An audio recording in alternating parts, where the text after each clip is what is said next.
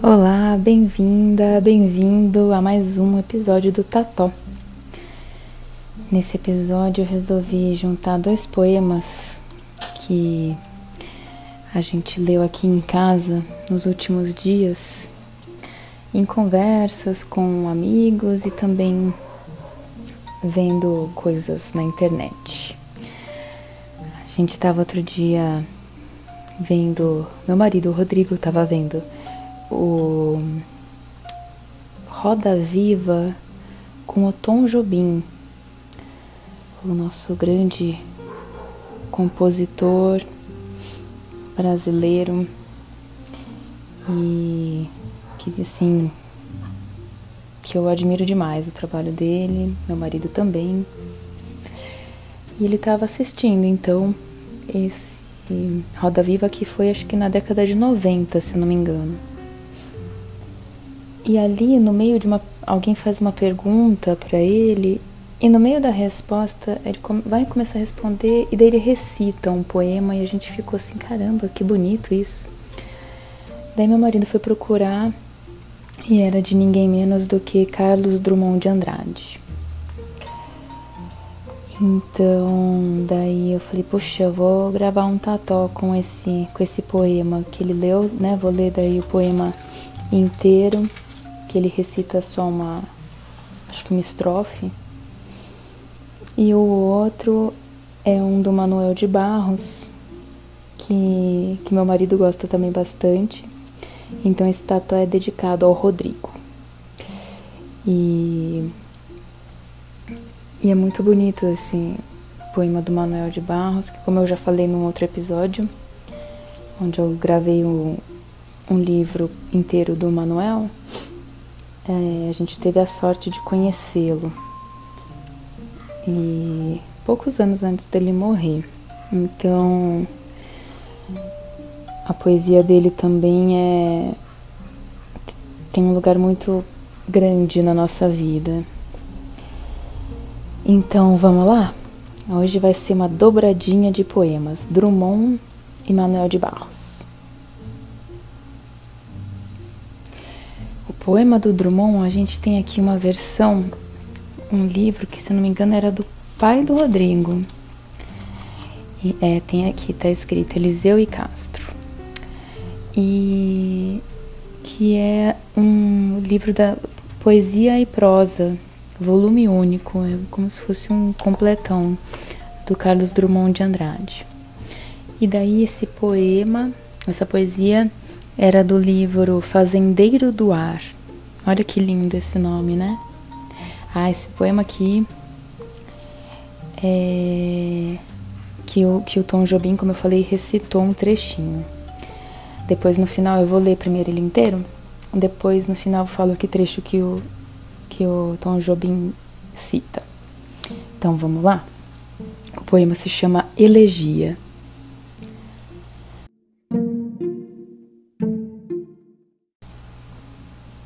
Ganhei, perdi meu dia. E baixa a coisa fria, também chamada noite, e o frio ao frio, em bruma se entrelaça num suspiro. E me pergunto e me respiro, na fuga deste dia que era mil, para mim que esperava os grandes sóis violentos, me sentia tão rico deste dia, e lá se foi secreto ao cerro frio. Perdi minha alma à flor do dia, ou já perdera bem antes sua vaga pedraria. Mas quando me perdi, se estou perdido antes de haver nascido, e me nasci votado à perda de frutos que não tenho nem colhia. Gastei meu dia, nele me perdi. De tantas perdas, uma clara via por certo se abriria de mim a mim, estela fria. As árvores lá fora se meditam. O inverno é quente em mim, que o estou berçando, e em mim vai derretendo esse torrão de sal que está chorando. Ah, chega de lamento e versos ditos ao ouvido de alguém sem rosto e sem justiça, ao ouvido do muro, ao liso ouvido gotejante de uma piscina que não sabe o tempo e fia seu tapete de água distraída. E vou me recolher ao cofre de fantasmas que a notícia de perdidos lá não chegue nem assule os olhos policiais do amor vigia. Não me procurem, que me perdi, eu mesmo, como os homens se matam e as enguias aloca se recolhem na água fria. Dia, espelho de projeto não vivido, e contudo viver era tão flamas na promessa dos deuses, e é tão ríspido em meio aos oratórios já vazios, em que a alma barroca tenta confortar-se, mas só vislumbra o frio no, o frio noutro frio. Meu Deus, essência estranha ao vaso que me sinto, ou forma vã, pois que eu, essência, não habito vossa arquitetura imerecida. Meu Deus e meu conflito, nem vos dou conta de mim, nem desafio as garras inefáveis. Eis que assisto a meu desmonte palmo a palmo e não me aflijo de me tornar planície em que já pisam servos e bois e militares em serviço da sombra e uma criança que o tempo novo me anuncia e nega. Terra a que me inclino sob o frio de minha testa que se alonga e sinto mais presente quanto aspiro em ti o fumo antigo dos parentes. Minha terra me tens e teu cativo passeias brandamente, como ao que vai morrer se estende a vista de espaços luminosos, intocáveis. Em mim o que resiste são teus poros. Corto o frio da folha. Sou teu frio. E sou o meu próprio frio que me fecho, longe do amor desabitado e líquido, amor em que me amaram me feriram sete vezes por dia, em sete de sete vidas de ouro, amor, fonte de eterno frio, minha pena deserta ao fim de março, amor, quem contaria? E já não sei se é jogo ou se poesia. Eu tava rindo agora no finalzinho porque eu tava lendo esse trecho e a Antônia se pendurando aqui na minha perna. Ai, ai, amor, em que me amaram e me feriram sete vezes por dia, em sete dias de sete vidas de ouro. Amor, fonte de eterno frio, minha pena deserta ao fim de março, amor, quem contaria? Muito lindo, né? É, essa é a poesia Elegia do Carlos Drummond de Andrade, que faz parte do livro Fazendeiro do Ar. E agora estava aqui folheando o livro do Carlos Drummond e e daí, né, filha? Tava vendo aqui, tem os, as poesias e tem umas prosas, e daí eu vi um aqui que eu não aguentei. Falei, vou ter que gravar um tató. Se chama Caso de Canário e pertencia ao livro Cadeira de Balanço. Né, filha? Vamos ler de novo essa história do canarinho? Vamos lá.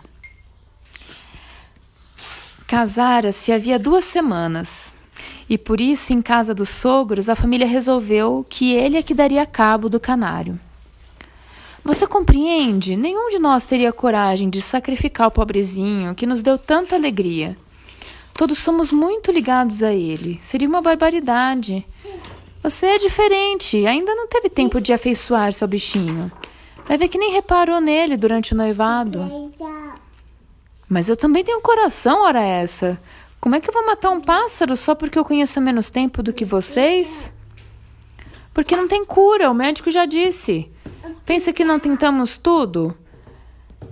É para ele não sofrer mais e para não aumentar o nosso sofrimento. Seja bom, vá. O sogro, a sogra apelaram no mesmo tom. Os olhos claros de sua mulher pediram-lhe com doçura: Vai, meu bem. Com repugnância pela obra de misericórdia que ia praticar, ele aproximou-se da gaiola. O canário nem sequer abriu o olho. Jazia a um canto arrepiado, morto-vivo.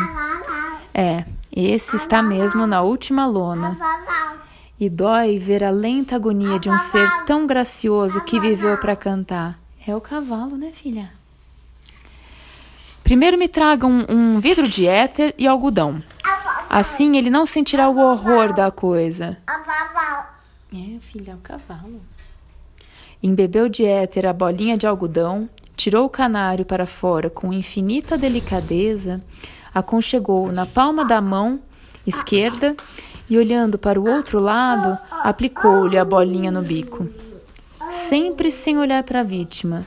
Deu-lhe uma torcidinha rápida e leve com dois dedos no pescoço. E saiu para a rua, pequenino por dentro, angustiado, achando a condição humana um horror. As pessoas da casa não quiseram aproximar-se do cadáver. Coube a cozinheira recolher a gaiola para que sua vista não despertasse saudade e remorso em ninguém. Não havendo jardim para sepultar o corpo, depositou-o na lata do lixo. Chegou a hora de jantar, mas quem é que tinha fome naquela casa enlutada? O sacrificador, esse, ficara rodando por aí, e seu desejo seria não voltar para casa nem para dentro de si mesmo. No dia seguinte, pela manhã, a cozinheira foi ajeitar a lata de lixo para o caminhão e recebeu uma bela picada voraz no dedo. Ui! Não é que o canário tinha ressuscitado? Perdão, reluzia, vivinho da Silva, com uma fome danada? Ele estava mesmo precisando era de éter, concluiu o estrangulador, que se sentiu ressuscitar por sua vez. Sensacional, né? E agora vamos para o Manuel de Barros. O texto do Manuel de Barros se chama Vespral de Chuva. Nem folha se move de árvore, nenhum vento. Nessa hora, até anta quer sombrear. Peru derrubou a crista. Ruminam algumas reses deitadas na aba do mato. Cachorro produziu chão fresco na beira do rancho e deitou-se. Arixiguana foi dormir na serra. Rãs se ajuntam de trás do pote. Galinhas abrem o bico. Frango d'água vai cestear no sarã.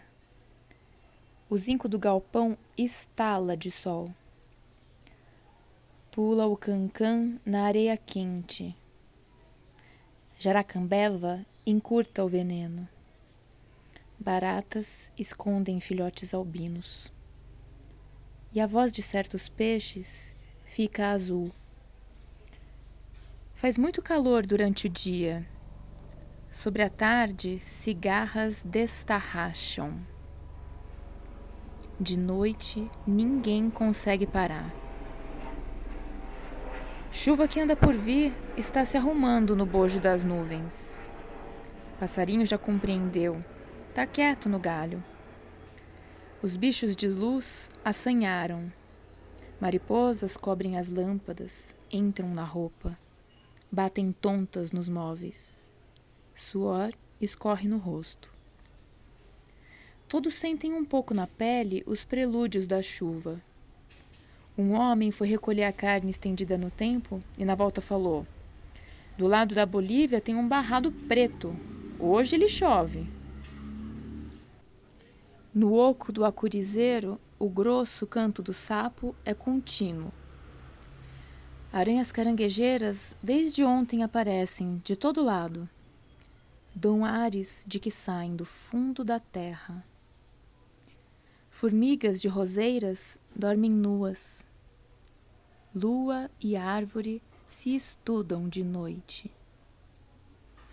Por dentro da alma das árvores, orelha de pau está se preparando para nascer.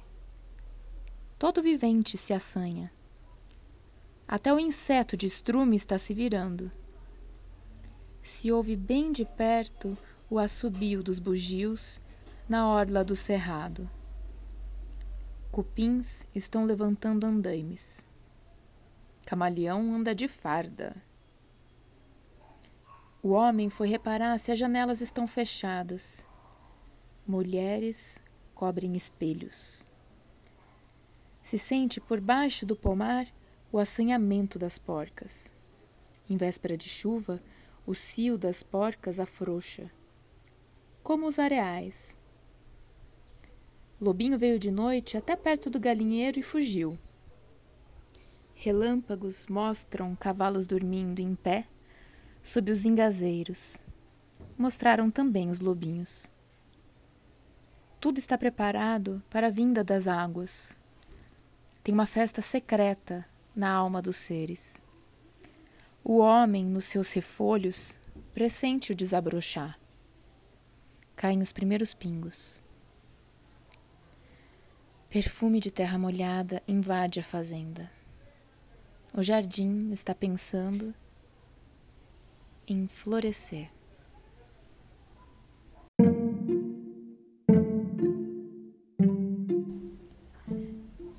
E esse foi o poema, o texto, a prosa poética de Manuel de Barros, Vespral de Chuva.